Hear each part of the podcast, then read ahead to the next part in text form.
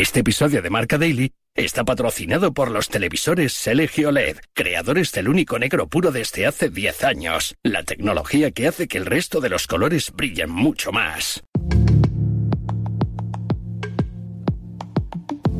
Impresionó ver el Camp Nou. Cuando entré al campo ya se me fueron todos los nervios. Intenté estar lo más cómodo posible y mis compañeros también me ayudaron mucho. Para mí es una anécdota el que sea joven, como digo, es un muy buen jugador. Eh, de lo que se trata es de que seamos listos y, y lleguemos con los mejores jugadores posibles cuando haya que pelear por títulos. Me encanta que, que estemos muy contentos con que haya salido bien. Si hubiera salido mal, pues obviamente, pues eh, seguramente Chus Mateo este eh, está loco que ha sacado un niño de 16 años, ¿no? Pero pero es así, esto es el deporte y me alegro, me alegro por él porque lo merece. Los jóvenes vienen apretando fuerte desde atrás. El deporte empieza a enterrar poco a poco a viejas leyendas y el aficionado a encontrar las figuras con las que soñar en el futuro. Dos deportes muy distintos y dos nombres que han sido noticia. Ismaila Diañé y Lamin Yamal, uno madridista y otro culé, uno en el mundo del baloncesto y otro en el del fútbol, pero ambos con el denominador común de querer demostrar que lo que han conseguido no es flor de un día porque muchos se han quedado por el camino y la mentalidad y constancia son factores esenciales para poder llegar a tener éxito y no engrosar esa lista de jugadores que irrumpieron en edad juvenil en la élite para terminar estancándose.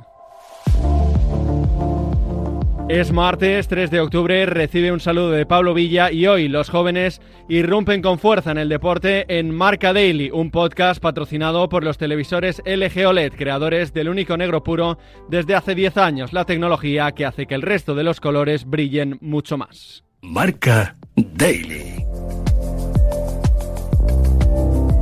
Vamos a arrancar por el último protagonista que no es otro que Lamin Yamal. Ayer el Barça anunciaba la renovación de su canterano hasta 2026, aunque con el firme compromiso de que una vez cumpla los 18 poder alargar más esa relación eh, contractual. He invitado a Luis Fernando Rojo, delegado de marca en Barcelona, para que nos cuente cómo se está viviendo desde la ciudad condal la aparición de Yamal. Luis Fer, ¿es Lamin el mayor talento que ha dado la Masía desde Messi? Bueno, pues cuando el chaval tiene 16 años y acaba de irrumpir en el fútbol profesional realmente, es muy difícil decir si esto va así. Pero sí que es verdad que dentro del club sí que circula esta frase de que Lamin Yamal es el mayor talento que ha dejado la Masía eh, después de Leo Messi.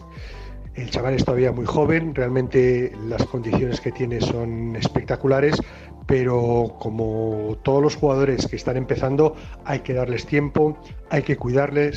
Yo creo que Xavi está haciendo muy bien eh, protegiéndole, no dándole esas titularidades todos los partidos, sino que vaya yendo poco a poco y esa es la forma eh, de, bueno, de que desarrolle todo ese talento futbolístico que tiene que será como Messi, eso eh, hace falta muchos años para decirlo. Llegar a la altura de Messi es complicadísimo, pero que es un jugador estratosférico, mm, yo creo que eso está ahí. Y lo que pasa es que, bueno, queda tiempo para ver cómo desarrolla su carrera.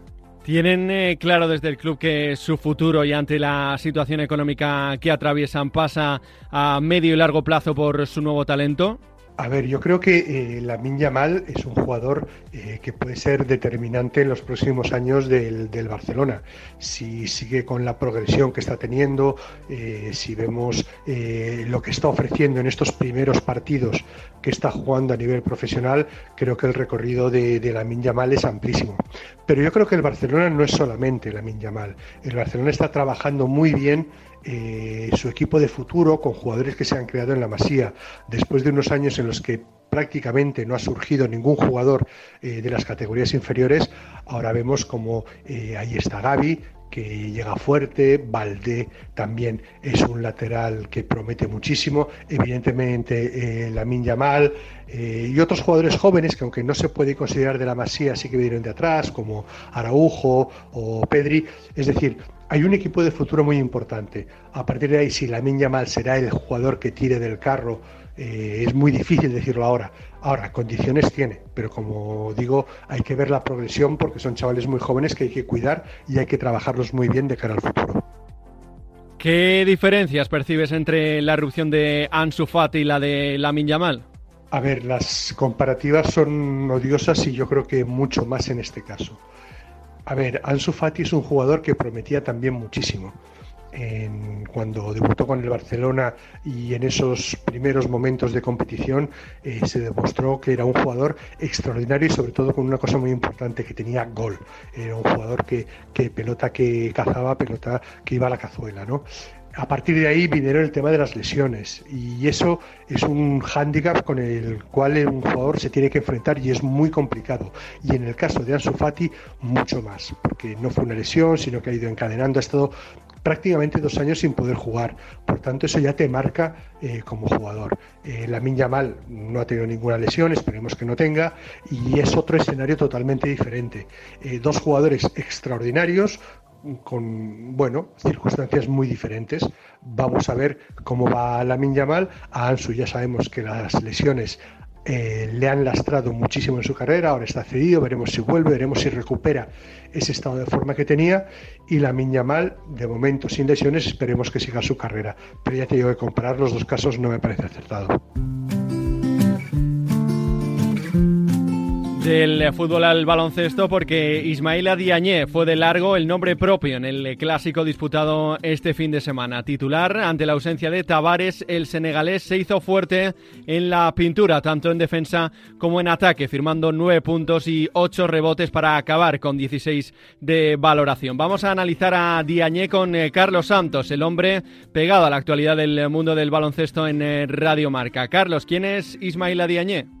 Bueno, es un pívot eh, nacido en Senegal hace 16 años y 9 meses, de 2,14 de estatura, muy delgadito, zurdo, bastante ágil y con una capacidad de movimientos que va mejorando día a día. Es una de las piezas claves y uno de los diamantes de la cantera blanca desde que llegara en el año 2019 al Club Blanco. Su temporada pasada fue colosal, tanto en el equipo EVA como en el equipo Junior, donde fue de los más ah, destacados y ya forma prácticamente a todas luces eh, parte de la primera plantilla del Real Madrid, con la que debutó el pasado mes de mayo en un partido de ACB ante el Unicaja de Málaga y con la que ya ha jugado nada más y nada menos que un clásico como titular. Seguramente le veamos muchas veces en la Liga ACB, que cuando Tavares o cuando Poirier necesiten descanso o no estén en condiciones físicas para jugar, el eh, jugador del Real Madrid eh, podrá estar sin problemas en, en, el equipo de Chus Mateo.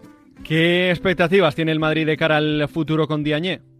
Bueno, es una de las múltiples apuestas ¿no? de la cantera del eh, Real Madrid. Sorprendió a todos eh, los que le vimos eh, prácticamente por primera vez con tantos minutos, pero desde el vestuario del conjunto blanco lo que comentaban era eso, que lo ven día a día en los entrenamientos y lo que se vio en el, en el clásico es una muestra ¿no? de lo que es capaz de hacer un chaval que seguramente va a ser cada día más importante. Esta temporada tiene que ser la de su despegue, aprovechando ¿no? los minutos que le deje la ausencia de Tavares y de Poirier y sobre todo la acumulación de, partidos con el calendario cuando empiece ya la temporada continental y las expectativas son que, que, que sea pieza importante, ¿no? sobre todo a partir de la próxima temporada. Recordamos que tanto Tavares como Poirier finalizan contrato en 2024 y ahí Diagne puede ser una de las apuestas de futuro, sin olvidar que lógicamente todo este tipo de jugadores rápidamente llaman la atención de los scouters, tanto de la NBA como de las universidades, como de equipos de Europa y que